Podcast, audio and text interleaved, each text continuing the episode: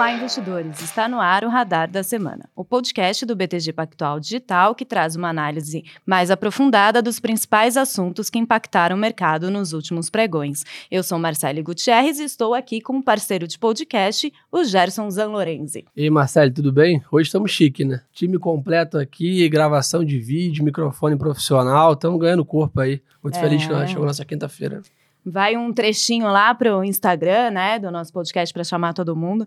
Então, nessa semana aí, a gente está com dois convidados aqui para falar de dois assuntos aí que estão bastante em destaque. Primeiro, o Álvaro Frasson, que é economista aqui do BTG Pactual Digital. A gente vai falar aí sobre a inflação acima do esperado e o mercado já precificando uma alta da Selic de um ponto percentual na próxima reunião do Copom, na próxima quarta-feira, dia 4. Então, olá, Álvaro.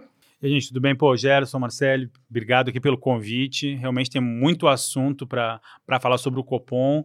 E até eu falei com o Gerson esses dias aqui pelos corredores do, do BTG. Quando o mercado começou a precificar 1%, eu quase levantei uma plaquinha assim, eu, eu já sabia, eu avisei, né? Então tem muita coisa para a gente conversar aqui.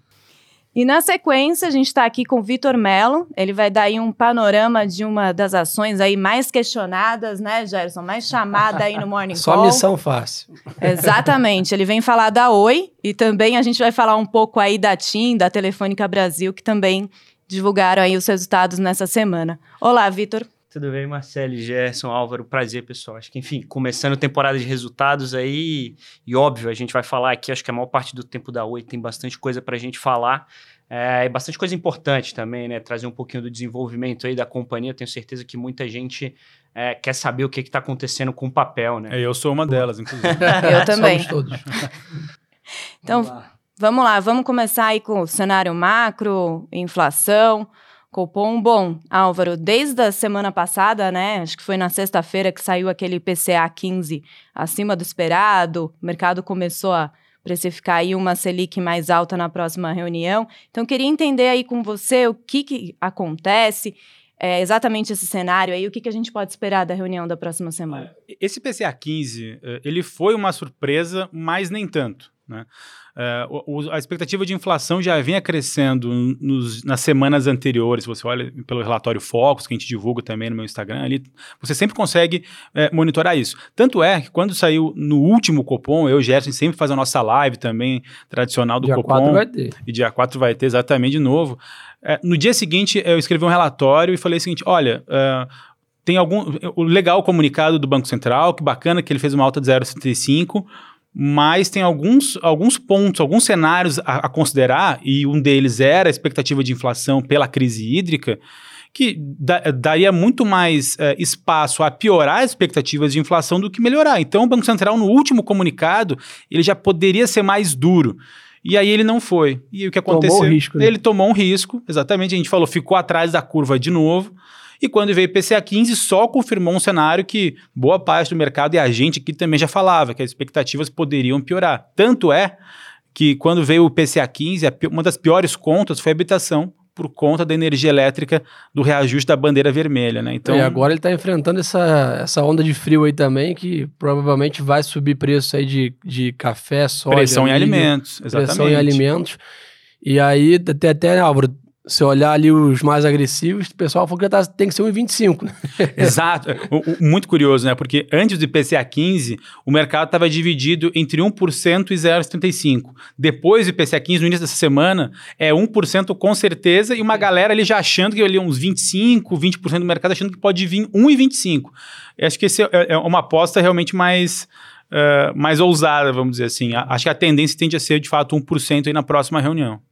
E Álvaro, é, você já falou aí, né, expectativa de 1% nessa reunião do dia 4. E para o fim do ano aí, como que vocês estão vendo para as próximas reuniões? Como que a gente deve ver? Ou até mesmo, né, na reunião do Copom, a gente observa muito o tom do comunicado, que os Exato. membros do Copom falam. O que, que a gente pode esperar? Olha, o Copom, ali acho que o Copom, ele... Ele tem, o que está acontecendo com o Banco Central esse ano é o seguinte: ele está fazendo o movimento certo de alta de juros. Eu acho que o problema está sendo comunicado.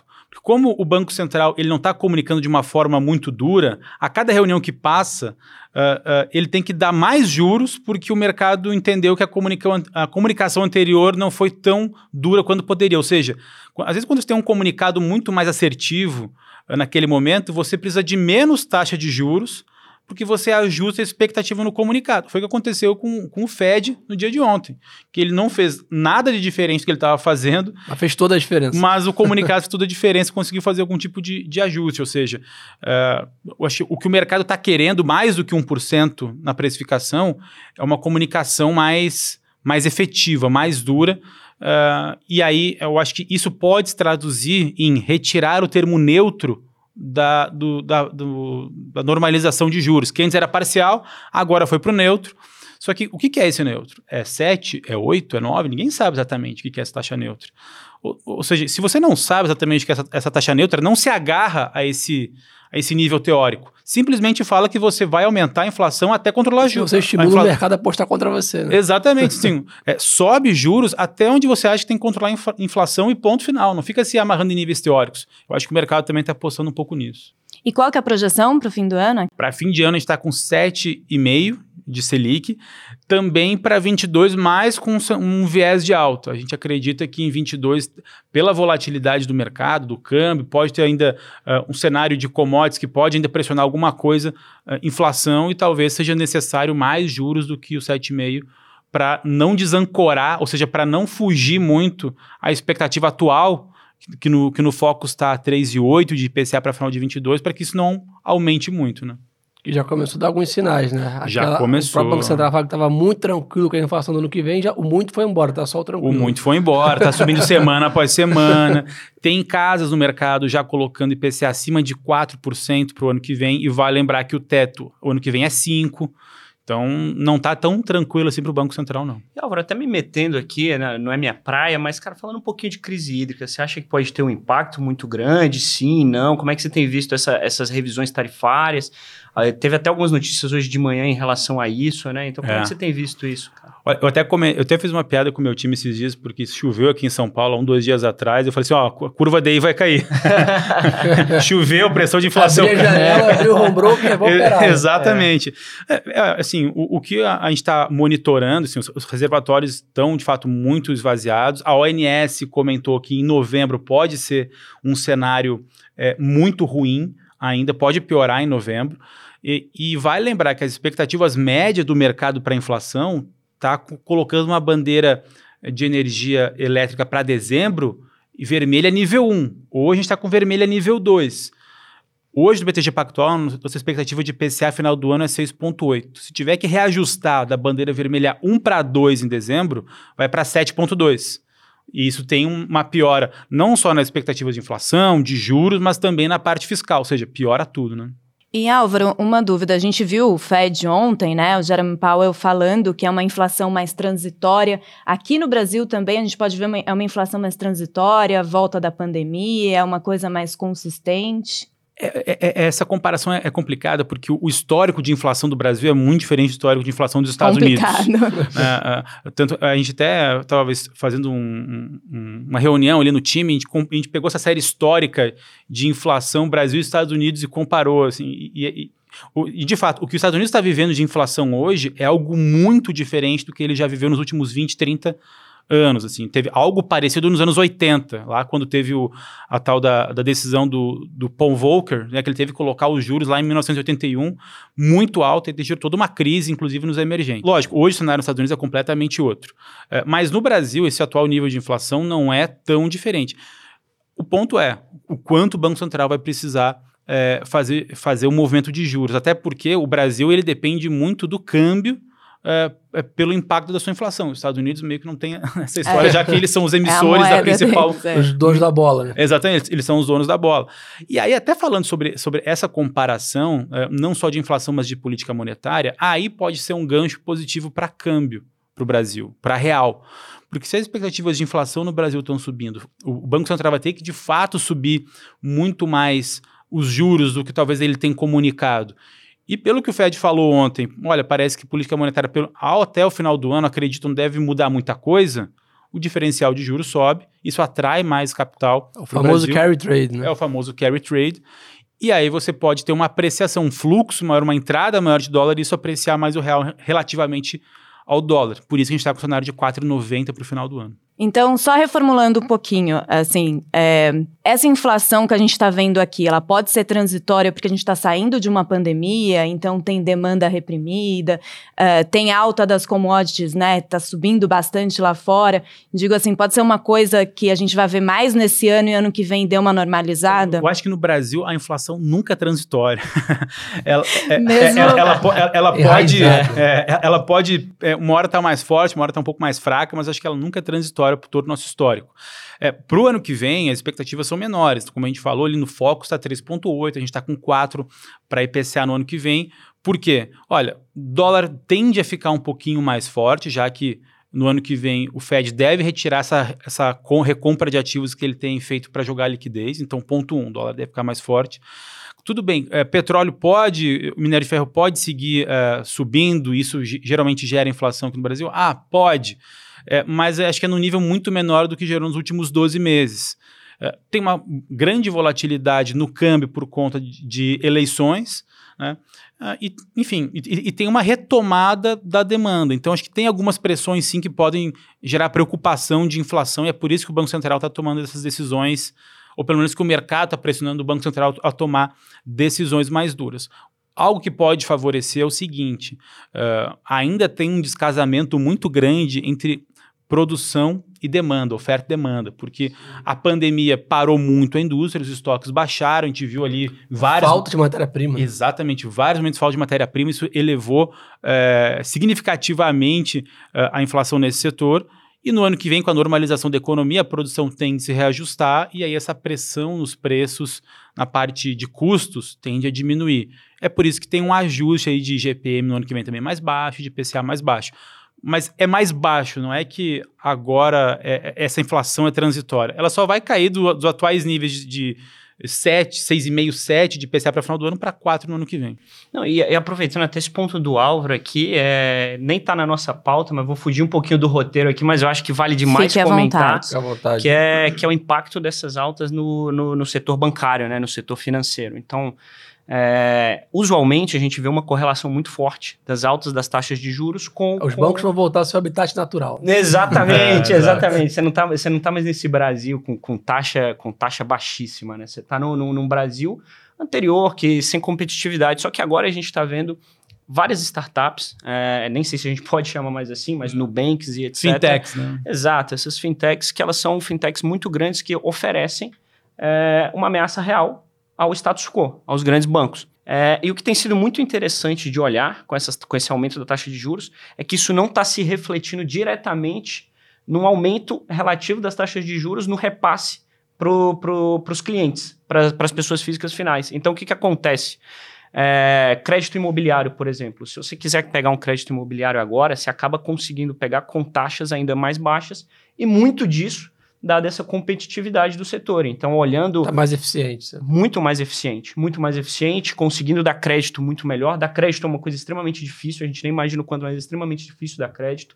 Então, quando você faz isso, você acaba é, criando um ambiente de negócios onde os melhores sobrevivem, a preços mais justos para os clientes. É, no final ganha a sociedade. No final ganha a sociedade, só, que, só quem perde é o, é, o, é o status quo antigo se ele não conseguir se modernizar na, na velocidade adequada. Boa, perfeito. E Gerson, é, levando um pouco ali para a bolsa, né, para o mercado de renda variável, a gente acompanha ali todo dia a curva de juros, as taxas DI.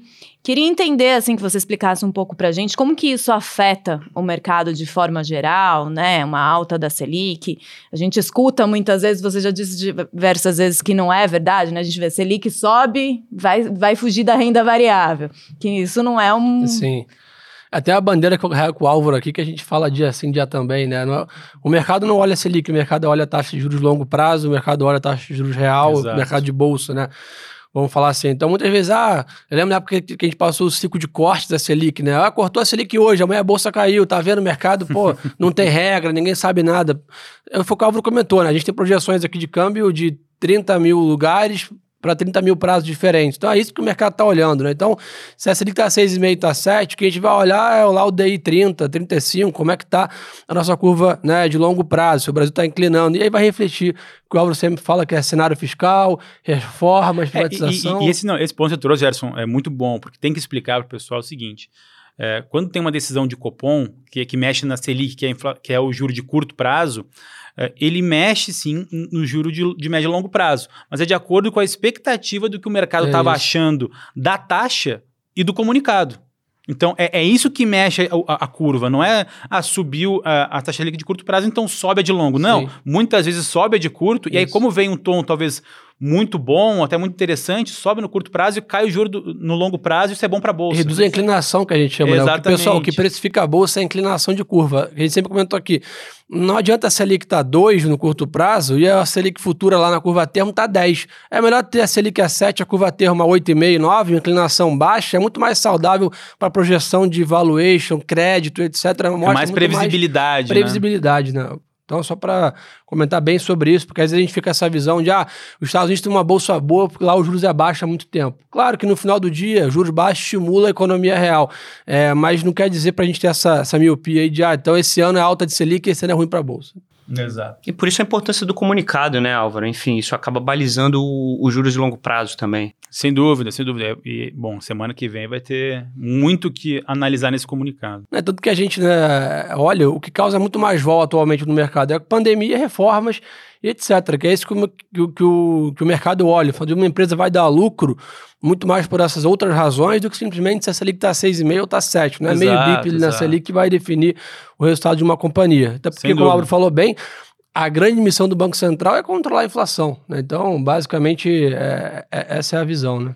Perfeito. Então vamos, vamos falar dela agora? então vamos lá, para trazer aí, dar uma relembrada do que, que acontece. Os papéis da Oi recuam mais de 20% somente no mês de julho, com uma baixa intensificada após a divulgação do plano estratégico para o período de 2022 a 2024. Entre os pontos destacados ali que a gente viu o mercado comentando, está a alavancagem da empresa, acima de seis vezes, e uma queima de caixa maior do que esperado. Ao longo do mês, o CAD também declarou como complexa a compra dos ativos móveis da Oi pela Claro, TIM e Vivo, mas nesta semana, uma declaração até do presidente da TIM o Pietro Labriola, trouxe certo alívio, alívio para o papel. Ele disse que esse posicionamento do CAD já era esperado e que a operação deve ser concluída até o fim do ano. Então vamos lá, Vitor, o que, que acontece com a Oi aí? Podia, você pode dar um panorama aí para a gente da atual situação da empresa? Claro, claro. Acho que, acho que eu nunca tenho recebido tanta pergunta da Oi e do setor. é, ficou um setor meio paradão aí, um tempão, né? Enfim, são basicamente três empresas que, que compõem o setor e ficou, de certa forma, meio parado ou em recuperação judicial. Quem queria dividendo comprava vivo, é, esquecia. Exato, exatamente, cara. Então, então, mas ultimamente, é, dado, dado o price action aí da Oi, é, a, gente tem, a gente tem recebido muita pergunta. E aí, fazendo um, um histórico muito rápido aqui, é, lá, lá em 2016, quando ela pediu recuperação judicial, em junho de 2016, ela estava com a dívida bruta de 65 bi, é, seis vezes Bom, 6,3 vezes dívida líquida e EBITDA, o que são indicadores muito altos para qualquer companhia, né? É, e aí, lembrando, lembrando aqui que em 2017, a, a, a, companhia já em recuperação judicial, mas ainda era uma companhia que tinha valor. Ela tinha basicamente 30% do, da população brasileira como cliente, mais de 60 milhões de clientes, e que com o processo judicial correndo, é, de recuperação judicial ali correndo, ela conseguiu se desenvolver, sanar dívidas. Então, no primeiro TRI de 18, ela diminuiu cerca de 80% da dívida, saiu de 40 bi para 13, o que é, o que é uma, uma, uma execução fenomenal. É, então a empresa ela tem sim avançado na sua agenda de conseguir ser uma, uma empresa austera de novo e gerar valor para o acionista, que é o, que, é o, que é o grande objetivo, né? É, e aí falando, logo, logo em 2020, em 2019 também, acho que é, é legal citar, a gente teve uma entrada importante de, de, de executivos sêniores na companhia, Turnaround completo. Completo, completo. É, a, a, Camille, toda vez que a gente conversa com ela, a gente fica impressionado. É, é uma ex-executiva do, do, do, Bank of America. É, e, e, enfim, eu acho que vale o que vale falar aqui é que a, a empresa ela, ela ficou, ficou muito claro para ela que o que tinha valor era a fibra ótica. E ela conseguiu avançar muito nessa agenda de, de, de passar casas, de conectar casas, e tem apresentado resultados melhores. E aí, diretamente aqui, para depois desse overview geral aqui, Marcelo, com a tua pergunta, é, o mercado, de certa forma, se surpreendeu sim com, a, com, com, com o plano estratégico e com o indicador de, de endividamento. Uh, mas eu acho que é, é, muito importante a gente ressaltar que a Oi, sem dúvida nenhuma, ela tem tido ganhos, sim, operacionais. É, tem tido também ganhos em indicadores importantes de lucratividade. E, e só para fazer uma comparação aqui rápida, por exemplo, em setembro de 16, a ação da Oi estava cerca de, de R$ 2,70. Mesmo com esse desenvolvimento inteiro que a gente trouxe, a ação hoje está 1,20. É, então, assim, puxa, em dezembro de 16, em, em setembro de 16, perto da, do pedido de recuperação judicial. Cinco anos depois, a ação está valendo 40% do que ela valia na época. Acho que para mim isso não, talvez não faça tanto sentido, né? É, e aí, falando um pouquinho também de, de, de CAD, a, a, a venda de ativos é algo chave hoje para a Oi.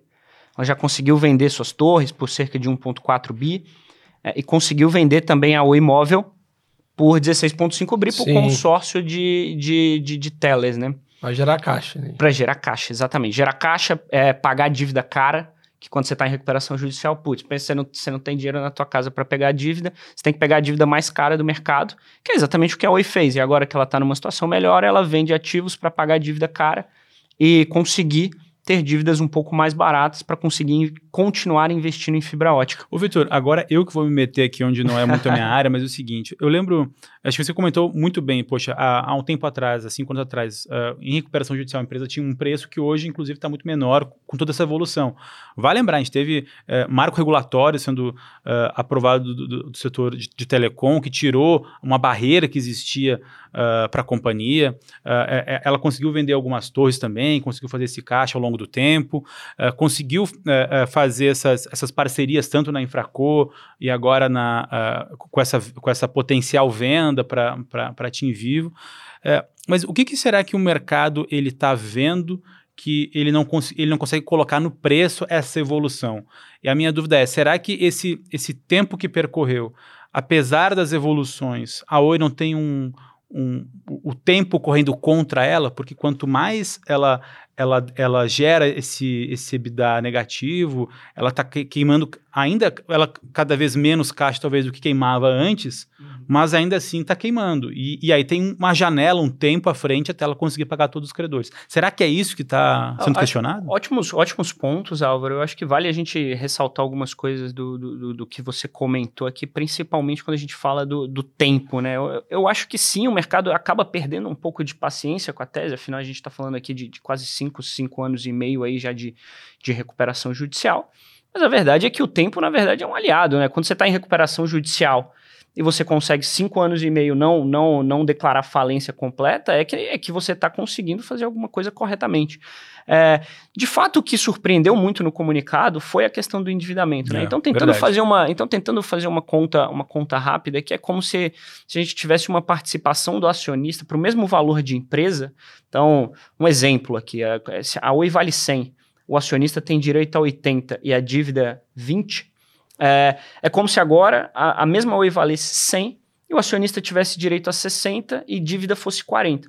Então, é, é, eu acho correto, a gente, nós mesmos revimos o nosso preço-alvo para Oi. É, hoje é um preço-alvo de R$ 2,30.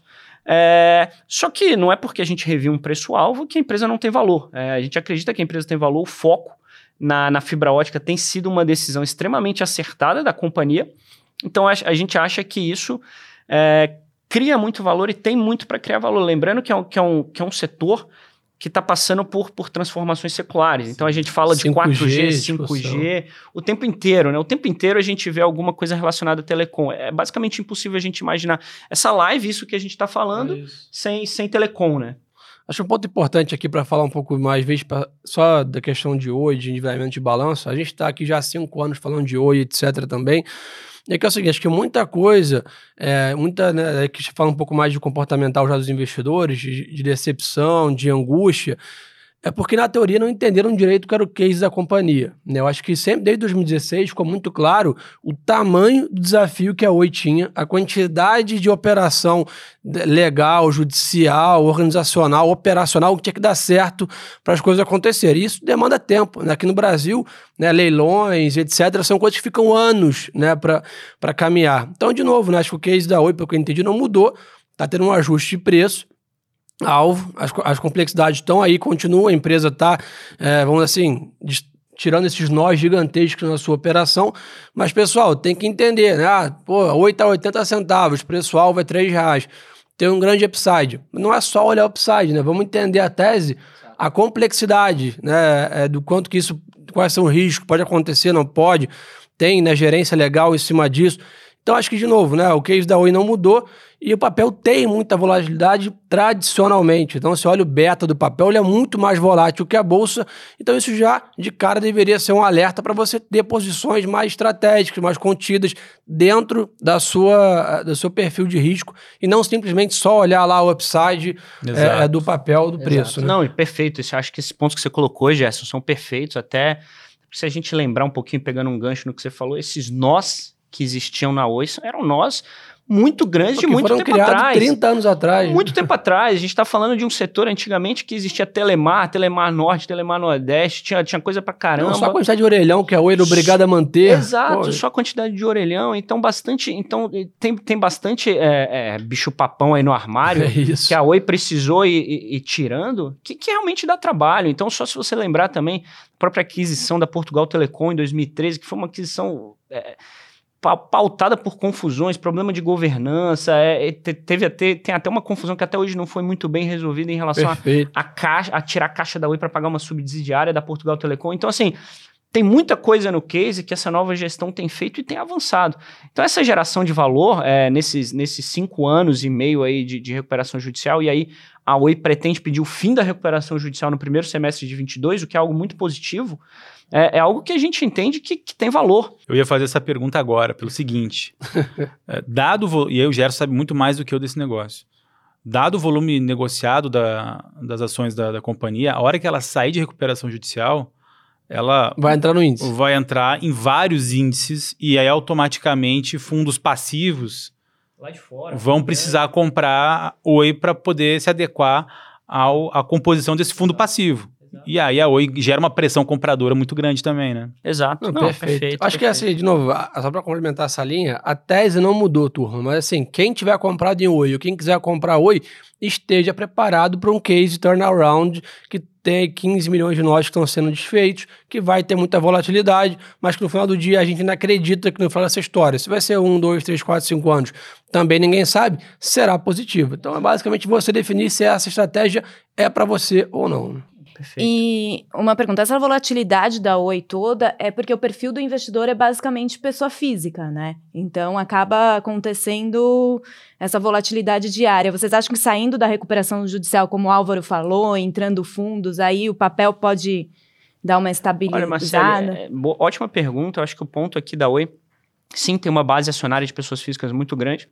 Mas ainda existem investidores institucionais também, tá? E a, e a, e a volatilidade não é só porque é pessoa física, é também porque quando você está tá analisando uma empresa em recuperação judicial, é, também é muito importante dizer na, na linha que o Gerson vinha comentando, de que é mais difícil você analisar é, porque tem, tem, obviamente, tem, muita, tem muito depósito judicial, tem muita coisa que você tem que acabar olhando na minúcia, que muitas vezes você acaba é, é, é, não conseguindo então a fundo como talvez fosse necessário. E não é, e não é uma questão aqui de, de que de, de, de só pessoa física, não. Até porque hoje em dia, com, com a formação que a gente tem tido e com, com as pessoas físicas entendendo muito mais o papel da bolsa, é, é, é, entendendo que a bolsa não é simplesmente ali para fazer uma aposta, mas sim um investimento de longo prazo, é, essa, essa volatilidade, apesar de existir, ela é um pouco menor. Perfeito.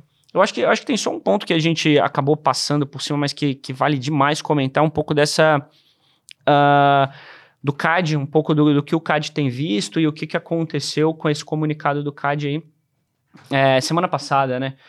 É, já era de fato um comunicado relativamente esperado. É, obviamente é um setor já concentrado, é, mas que a gente entende que foi basicamente para dizer, olha, a gente acha que vai ter alguns remédios na transação, que é basicamente algumas, algumas é, barreiras ali que o CAD coloca para ninguém ficar com o mercado muito concentrado, mas tem uma brincadeira que eu sempre gosto, que eu sempre gosto de trazer aqui quando a gente está fazendo essa comparação é a seguinte: se o CAD não permitir essa compra, na verdade a gente só vai ter é, dois times jogando o Campeonato Brasileiro, vai ser Claro e Vivo. Se o card... Que é ruim, né? Que é péssimo. Imagina, você só tem Flamengo e Palmeiras disputando o ano inteiro o título, todo, todo o campeonato. Contra é a gente acabou de falar de bancos, né? É se tiver mais competitividade, a sociedade ganha. Né? É isso, Gerson. Então, assim, eventualmente, se eu consigo trazer mais um player para o mercado, a TIM, que vai ficar com a maior parte da imóvel, 42% dos clientes, vai pagar também o maior valor, maior, o maior espectro, a Claro não vai ter espectro, espectro que já tinha uma parcela relevante. Então, isso tudo vai trazer uma maior competitividade. Então, é, para o objetivo final do CAD, que é trazer competitividade para o setor, ele é, é, tem, tem, tem todos os incentivos para aprovar, dado que se ele não aprovar, a Oi vai sumir é, de, desse, de, desse setor e de, de competição móvel, e a TIM também vai, vai acabar sendo um competidor, mas um competidor com, com menos bala na agulha para conseguir competir com Vivo e, e Claro. E já que a gente já falou um pouco aí de TIM e Vivo, como que foram os balanços, Vitor? A gente viu a TIM reportou um lucro de 672 milhões de reais, uma alta aí mais de 150%, e a Telefônica, que é a dona da Vivo, um lucro de 1,34 bilhão de reais. Como que você viu esses resultados? Eles foram positivos? Quais foram os pontos fortes? É, o, o, o, a base de comparação é uma base ruim, né? É, é, basicamente no segundo trimestre de 2020, onde a gente teve a maior onda de lockdown. Então, é, acho que o investidor ele tem que tomar muito cuidado com, com, com as manchetes esse tri... A míope, né? Exato, porque as manchetes elas vão basicamente refletir esse aumento tão grande de, de lucratividade, de rentabilidade, é que, que quando você olha é, um pouco mais a fundo, a qualidade do resultado não foi tão boa. Acho que o que vale destacar aqui da TIM é que a TIM tem tido, sim, um avanço melhor em, em, em algumas áreas, como a, a própria fibra ótica, é, mas há nada ainda que ameace Vivo e Oi. E, e, a, e a Vivo foi muito forte na fibra, na fibra ótica, conseguiu passar de, de 600 casas passadas no primeiro TRI, 600 mil casas passadas no primeiro TRI, para 1,1 milhão nesse segundo trio, que é um, que é um avanço aí de, de quase 100%, né, de, de 80%, 85%, TRI contra TRI, que é uma base de comparação mais relevante é, devido a, aos lockdowns. E aí vale comentar também que o lucro da Oi, apesar de ter sido um lucro também, oh, desculpa, da, da Vivo, um lucro muito importante, é, ele foi impactado pela, pela, pela exclusão do ICMS da base de cálculo do PiscoFins. Então, isso o investidor também precisa ficar de olho, que é um efeito one-off, que a gente costuma dizer, vai ser, só, vai ser só uma vez que ele vai acontecer ali no balanço da Vivo. Boa. Bom, acho que é isso. Vocês querem acrescentar alguma coisa aí? Acho que a gente abordou tudo. Não, só para complementar, essa temporada de balanços aí, até falei com o Álvaro hoje no Morning Call, passou a terceira marcha, ontem a Vale abriu aí o carnaval de Exato. grandes empresas. Eu acho que como o ressaltar que o Vitão falou bem, né? Cuidado com essas variações de, de tri contra tri, que realmente a gente está vindo uma base de comparação muito baixa. É, mas sem dúvida o mercado está bem otimista aí com os balanços. É, de olho aí no que o Álvaro falou bem também no, no Morning Call, retomada da agenda lá em Brasília aí semana que vem. Inclusive, semana que vem volta a Congresso, né? Também vale, vale lembrar que a volatilidade geralmente aumenta quando isso acontece. Acompanhar Twitter, Boa. né? A gente tem que acompanhar o Twitter de cada um deles. Eu acho que como mensagem final aqui que fica sobre, sobre a Oi, sei que todo mundo acompanha e é muito positivo que as pessoas acompanhem é, as ações que elas possuem de perto mesmo, incomodem as corretoras, analistas, etc., para que elas entendam a fundo. É, a gente tem visto, sim, um avanço muito grande da empresa, é, a revisão de preço-alvo é algo natural, acontece constantemente em todas as empresas, a revisão de estimativas. A gente ainda continua acreditando no case.